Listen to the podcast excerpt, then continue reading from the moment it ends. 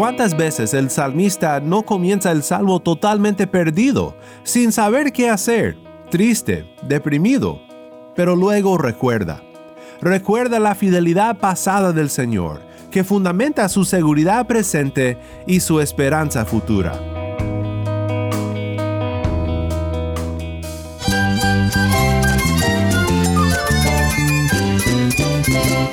Cristo es la esperanza. Cristo es mi Señor y mi Salvador. Cristo ha transformado mi vida. Cristo es la viña. Separado de Él, nada puedes hacer. Cristo es el camino, la verdad y la vida. Jesús es mi todo.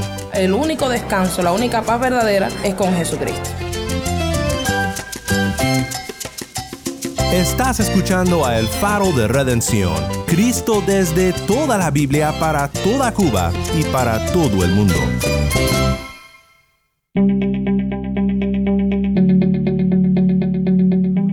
Mi nombre es Daniel Warren, gracias por acompañarme aquí en El Faro.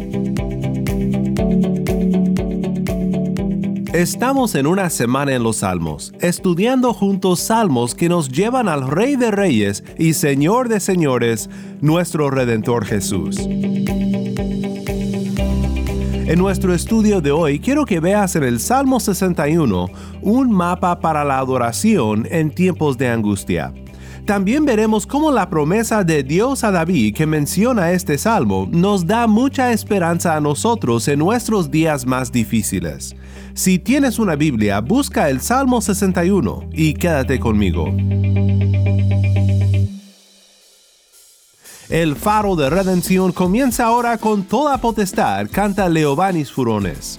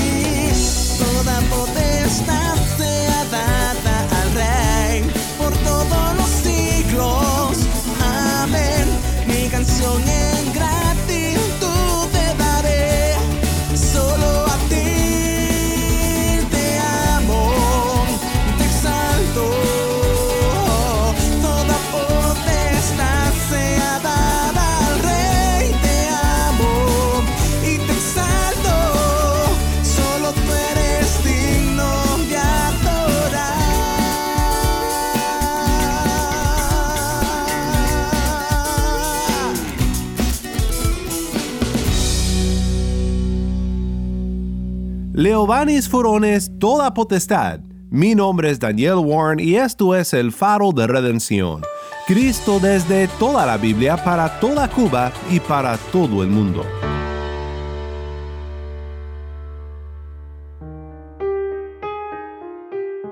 Oye, oh Dios, mi clamor, atiende a mi oración. Desde los confines de la tierra te invoco cuando mi corazón desmaya. Condúceme a la roca que es más alta que yo, porque tú has sido refugio para mí, torre fuerte frente al enemigo, que more yo en tu tienda para siempre, y me abrigue bajo el refugio de tus alas.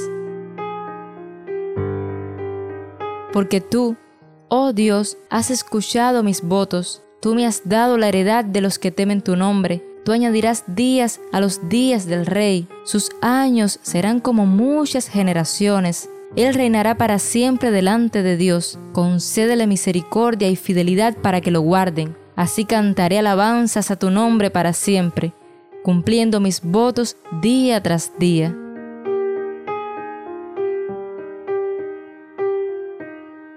Lo que acabas de escuchar fue el Salmo 61. Muchas gracias, Tai, por ayudarnos con la lectura desde La Habana, Cuba. ¿Quién de nosotros, de los que hemos caminado con Cristo por muchos años, no hemos enfrentado situaciones en las que sentimos profundamente nuestra insuficiencia? En momentos así, los salmos son de gran consuelo para nuestros corazones. Cuando no sabes qué decir ni qué orar, toma y lee el libro de los salmos. Y toma y lee el libro de los salmos con la confianza de que en este libro encontrarás a Cristo. Este ha sido nuestro tema en esta semana en los Salmos, Salmos del Rey o del Reino.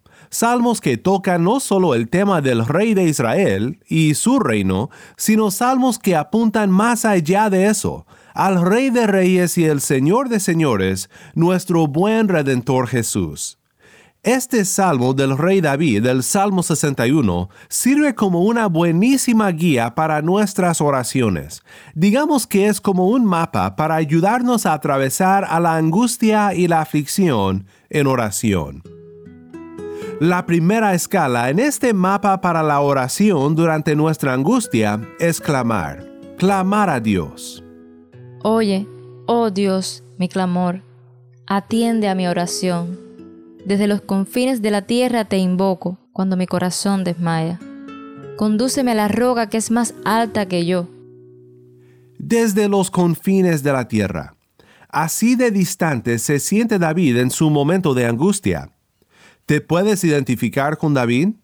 En momentos de profunda angustia y de aflicción puedes estar sentado en la banca de la primera fila en la iglesia y sentirte muy lejos del Señor. Me resisto a definir la causa precisa de la angustia que incita el clamor de David, porque creo que es para nuestro bien el hecho de que el Salmo no identifica su situación. Así nosotros en cualquier situación podremos tomar las palabras del Salmo 61 como las nuestras. Cuando mi corazón desmaya, dice, el sufrimiento y la angustia del corazón puede sentirse como un dolor físico. Sentimos algo que es difícil de definirse. Solo podemos describir nuestro dolor espiritual como un corazón roto, como una debilidad física, cansados, agotados por lo que estamos pasando. En momentos cuando nos sentimos físicamente derrotados, como si nos arrastráramos el polvo, sin poder levantarnos, nuestro clamor a Dios es el mismo de David. Condúceme a la roca, que es más alta que yo. Me encanta lo que dijo el obispo anglicano George Horn sobre estos versos en su comentario. Horn dice, la iglesia, extendida por todas partes entre las naciones, clama en voz alta a su Dios por las oraciones de sus miembros, aún desde los confines de la tierra. El mundo es para los cristianos un mar de males y tentaciones, de los cuales diariamente ruegan a Dios a rescatarles y a conducirles a la roca de su salvación. Tal roca es Cristo. Fundamentados en Él por fe en sus sufrimientos y su exaltación, podemos desafiar a todas las tormentas y tempestades que pueden levantarse en contra de nosotros por el adversario Mientras tanto, observamos desde la cima de un alto monte en la orilla del mar como las olas se baten en pedazos debajo de nosotros. Esta es una buenísima imagen que nos da George Horn y te quiero animar, mi hermano en Cristo, a que tomes la perspectiva que Horn nos da aquí y lo apliques a lo que enfrentas hoy en tu vida. Me encanta cómo describe a las olas del mar tempestuoso, batiéndose en pedazos contra las rocas a la orilla. Piensa en la última vez que caminabas por la orilla del mar, tal vez en el malecón en La Habana. y las olas subían muy altas, quebrándose sobre el malecón. Tal vez te mojaste mucho, pero tan pronto pegó la ola contra el malecón, se desvaneció.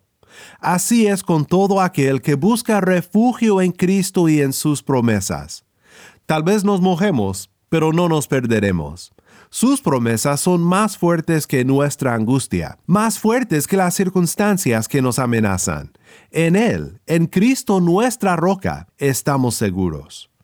La primera escala en nuestra angustia en este mapa que este salmo es para la oración es clamar a Dios, conducirnos en nuestra aflicción a nuestra roca firme, nuestro Redentor Jesús.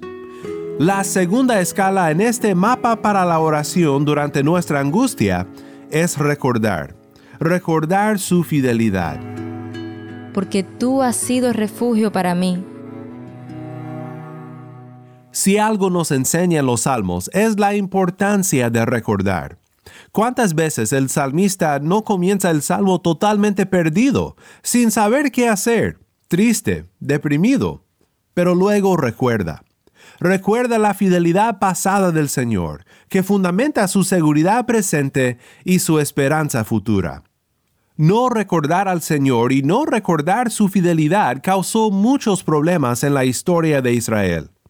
Pienso en Isaías 17, donde Dios da la razón por el juicio que mandará sobre su pueblo Israel.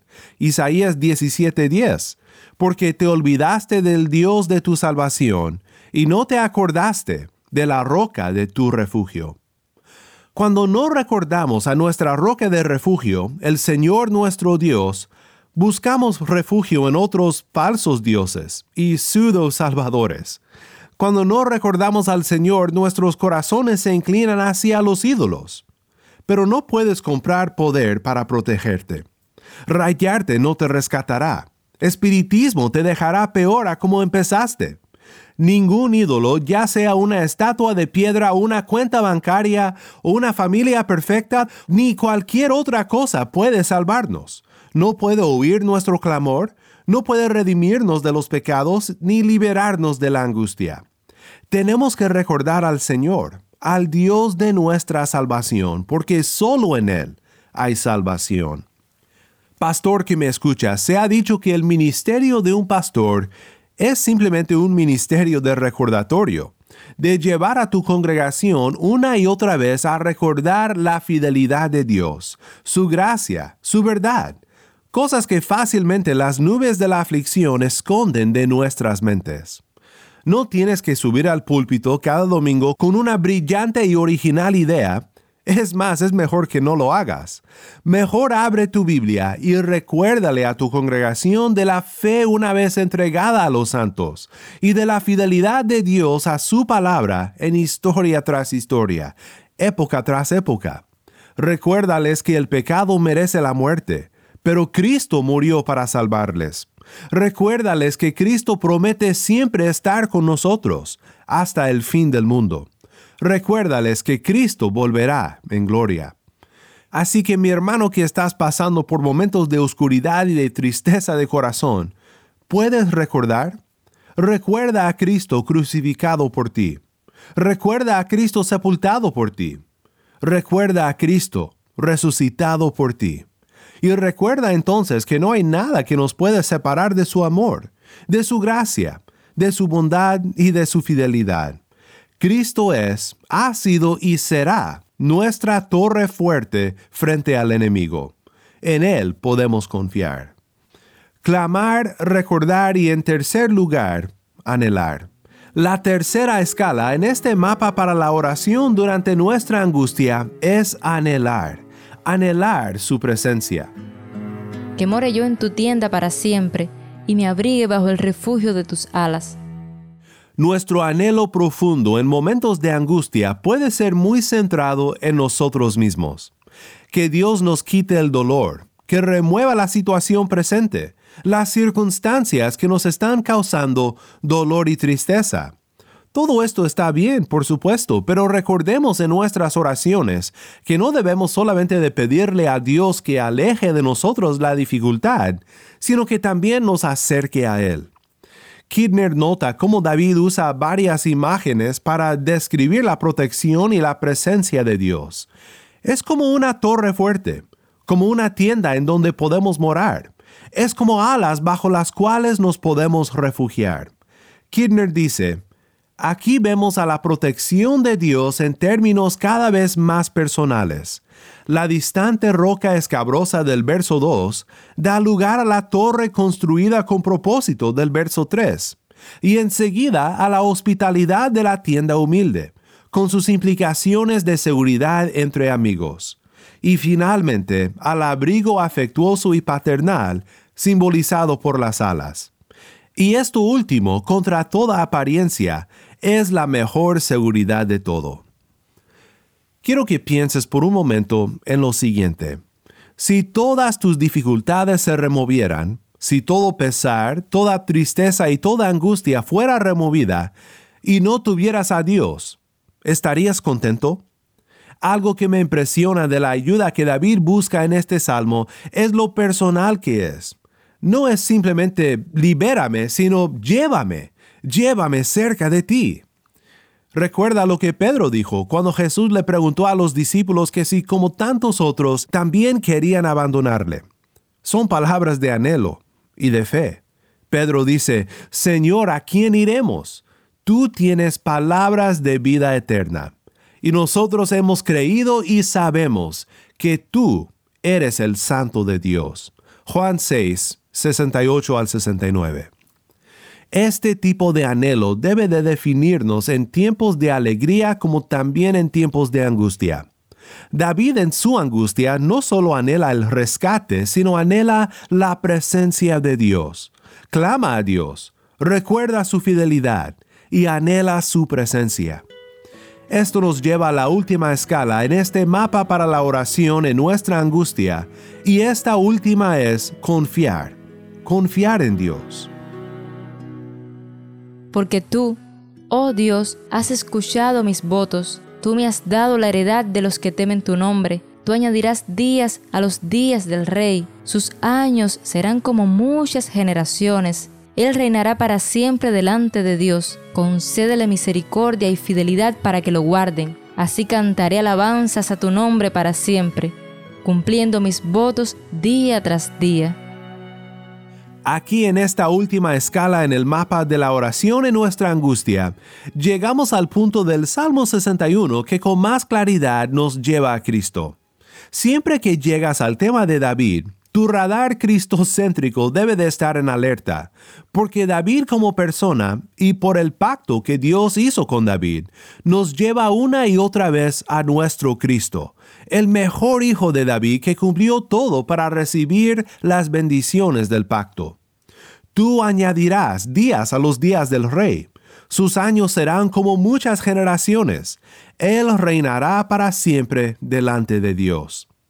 Respecto al Hijo, Juan vio al ángel proclamar con la séptima trompeta en Apocalipsis, el reino del mundo ha venido a ser el reino de nuestro Señor y de su Cristo. Él reinará por los siglos de los siglos. Aquí entonces miramos a Cristo como el cumplimiento de la promesa que guarda a David en su momento de angustia, por ser el heredero quien recibiría su recompensa, cumpliendo este pacto hecho por Dios con David. También el cumplimiento de este pacto debe de animarnos a nosotros no solo en lo que vino Cristo a hacer, sino también en cómo todo esto nos asegura de que todas las promesas de Dios serán cumplidas. Dios no ha hecho contigo un pacto para que uno de tus hijos reine sobre tu trono para siempre. No tengo trono y creo que tú tampoco, pero sí te ha prometido una herencia eterna que es mucha más gloriosa que lo que ahora sufres y porque Cristo reina por sobre todo en este mundo y por sobre todo lo que pasa en este mundo y en tu vida, puedes tener la confianza de que esta herencia prometida es segura. Romanos 8:18 Pues considero que los sufrimientos de este tiempo presente no son dignos de ser comparados con la gloria que nos ha de ser revelada. Primera de Pedro 1, 3 al 4 Bendito sea el Dios y Padre de nuestro Señor Jesucristo, quien según su gran misericordia nos ha hecho nacer de nuevo a una esperanza viva, mediante la resurrección de Cristo de entre los muertos, para obtener una herencia incorruptible, inmaculada, y que no se marchitará, reservada en los cielos para ustedes. Romanos 8:17. Y si somos hijos, somos también herederos herederos de Dios y coherederos con Cristo, si en verdad padecemos con Él, a fin de que también seamos glorificados con Él. Pues este salmo termina con las palabras, Así cantaré alabanzas a tu nombre para siempre, cumpliendo mis votos día tras día. Esta idea de votos, también mencionados en el versículo 5, donde dice que Dios ha escuchado sus votos, es de notarse porque es un poco extraño para nosotros hoy. Leemos sobre los votos en la adoración de Israel en Levítico 7, y eran ofrendas que celebraban la respuesta de Dios a las oraciones de su pueblo. Normalmente se consideraban como un acto singular, oración contestada, das tus votos en gratitud. Pero este salmo no era solamente una oración de David en un momento de su vida, sino que también fue incluido en los salmos para que el pueblo de Dios cantara vez tras vez esta oración, pidiéndole a Dios que siempre fuera el refugio y el socorro del rey, y que el rey siempre fuera fiel en su adoración a Dios, ofreciendo sus votos día tras día. George Robertson observa que uno pueda bendecir a muchos es un principio de suma importancia en las escrituras. Robertson cita Romanos 5:15, que dice, porque si por la transgresión de uno murieron los muchos, mucho más la gracia de Dios y el don por la gracia de un hombre, Jesucristo, abundaron para los muchos. Robertson continúa, David guía a su pueblo a que oren para que el rey sea fiel a Dios. Si el corazón de su rey encuentra su valentía en la protección de Dios, su nación estará segura. No piden solamente por su longevidad, sino para sucesión pactual. Si esto es verdad en sus líderes, entonces generaciones de ciudadanos experimentarán la constancia del amor de Dios y observarán la fidelidad de su buen pastor. A lo que Robertson va es esto. David no fue perfecto, pero cuando fue fiel, el pueblo de Israel fue bendecido. Mucho más nosotros hoy, que aunque somos infieles, somos bendecidos por la fidelidad de nuestro buen pastor, el gran Hijo de David, el Rey de Reyes, nuestro Redentor Jesús, quien siempre confió en su Padre y siempre fue fiel en su servicio. Nosotros somos la heredad que Cristo recibe como recompensa, y nada nos puede separar de su amor. Así que nosotros debemos entonces de siempre dar gracias a Dios por su amor, por su fidelidad, por su gracia, dando gloria a Dios día tras día.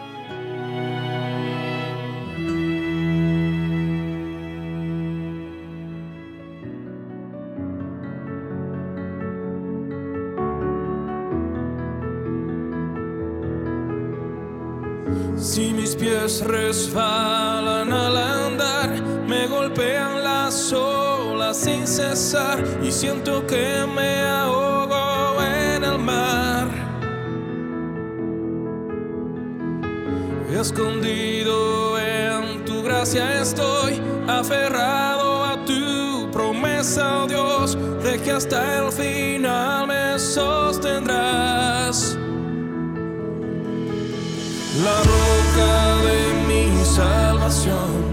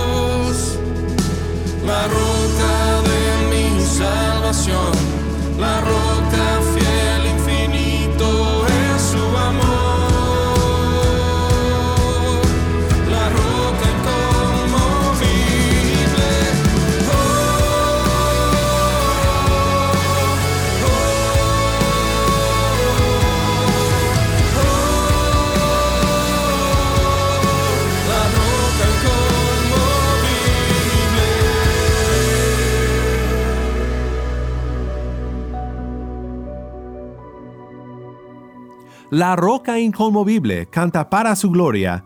Mi nombre es Daniel Warren y esto es El Faro de Redención. Oremos juntos para terminar. Padre Celestial, venimos ante ti conscientes de que sin ti como nuestro refugio, las olas nos llevarían y nos perderíamos para siempre. En nuestros momentos de angustia no tenemos fuerzas en nosotros mismos, y en nuestros días más felices estamos a solo un paso de la catástrofe, si tú no estás a nuestro lado. Llévanos a la roca que es más alta que nosotros. Llévanos a Cristo, nuestro Redentor todos los días para encontrar paz y seguridad en Él. Ayúdanos a recordar nuestra redención y a proclamar esta misma a este mundo perdido. En el nombre de Cristo, nuestra roca, nuestro Rey, nuestro Redentor, oramos. Amén.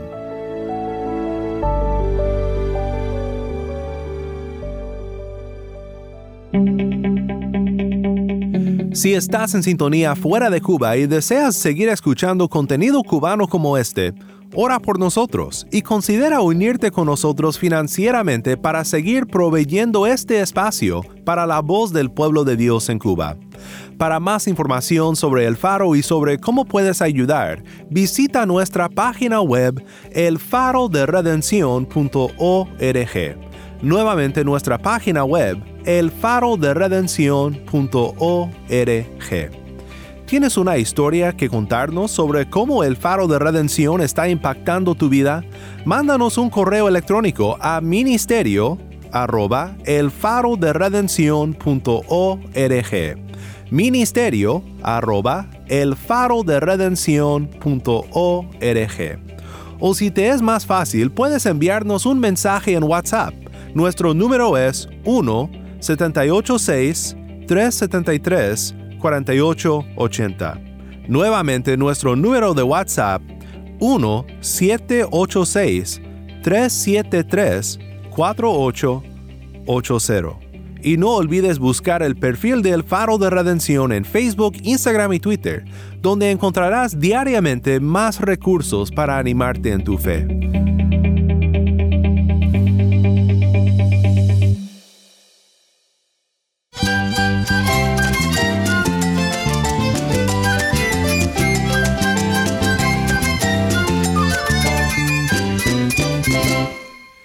Nombre es Daniel Warren. Te invito a que me acompañes mañana en esta Semana de los Salmos.